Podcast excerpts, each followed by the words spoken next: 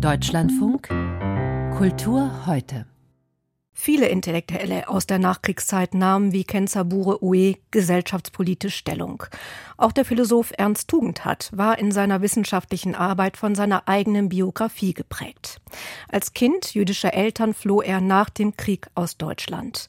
Erst 1949 kehrte er zum Studium zurück, um dort bei Martin Heidegger studieren zu können. Freiburg, Tübingen, Heidelberg, Max-Planck-Institut Starnberg, Freie Universität Berlin. Das waren seine wichtigsten Stationen, bis er 1992 wieder nach Südamerika ging, um in Santiago de Chile zu lehren. Seinen Lebensabend verbrachte er zunächst in Tübingen, dann in Freiburg. Dort ist er im Alter von 393 Jahren nun gestorben. Tugendhat galt als einer der wichtigsten deutschsprachigen Philosophen der Gegenwart. Gesprochen habe ich über ihn heute Nachmittag mit Stefan Gosepart, Professor für praktische Philosophie an der FU Berlin. Was war das damals Neue und Prägende an Tugendhats philosophischen Ansatz? Das glaube ich, Besondere an Tugendhat war die Kombination aus seinem individuellen, intellektuellen Werdegang gepaart mit seiner intellektuellen Redlichkeit.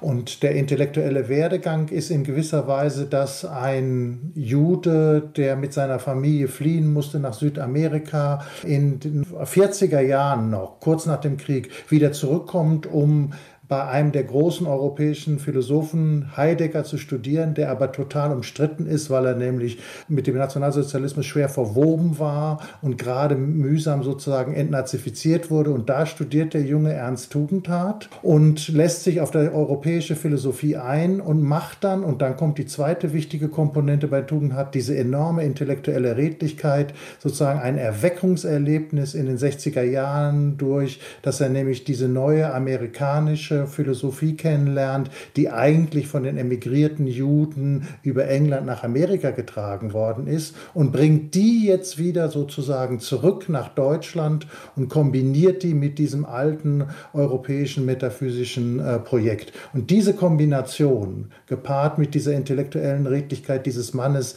der das jetzt wirklich genau wissen und verstehen will, das hat so Eindruck auf eine ganze Studentengeneration gemacht.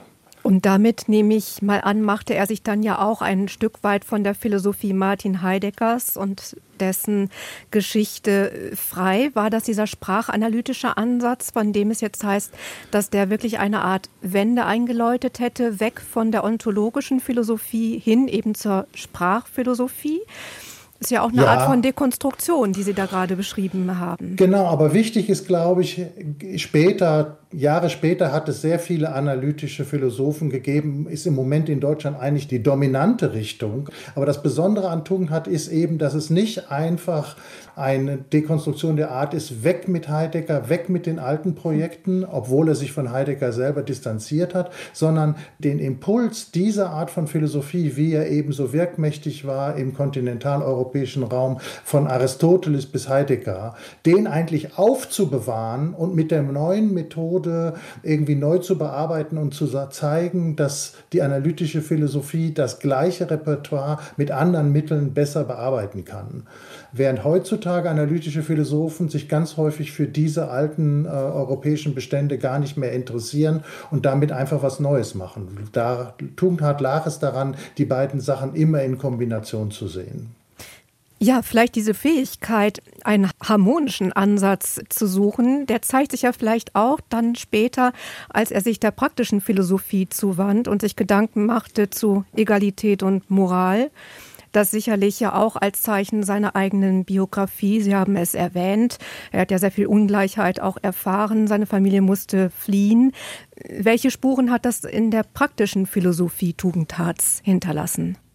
Also es ging ihm schon darum, Sachen zusammenzubringen, aber nicht unbedingt in einer harmonischen Weise. Er hat eben die Konflikte, die sich dabei doch zeigten, auch ausgehalten. Das meine ich eben auch mit intellektueller Redlichkeit. Er hat Konflikte nicht zugekittet, sondern immer versucht zu zeigen, worum es geht. Und in der praktischen Philosophie war es jetzt vor allem das Problem, dass wenn man, wie er das auch getan hat, mit einem im Wesentlichen auf den Philosophen David Hume zurückgehenden Ansatz, sehr egozentristisch anfängt, dass Ich, das versucht, sich in der sozialen Welt zurechtzufinden und sein eigenes Wollen erstmal zentral nimmt, wie dieses Ich es dann schafft, sich mit anderen auf eine Weise zusammenzutun, so dass es eben eine egalitäre Moral der gleichen Achtung gibt, so dass wir die anderen als Gleiche anerkennen und auf diese Rücksicht nehmen und dann, das hat er dann im Weiteren auch weiterentwickelt, eben eine gleiche Verteilung von Gütern dafür notwendig machen lassen.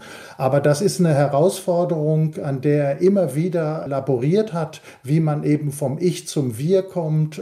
Und das ging nicht ohne auch intellektuelle Konflikte und Retraktationen. Der Philosoph Ernst Tugendhat ist im Alter von 93 Jahren gestorben. Darüber habe ich mit Stefan Gosepart gesprochen.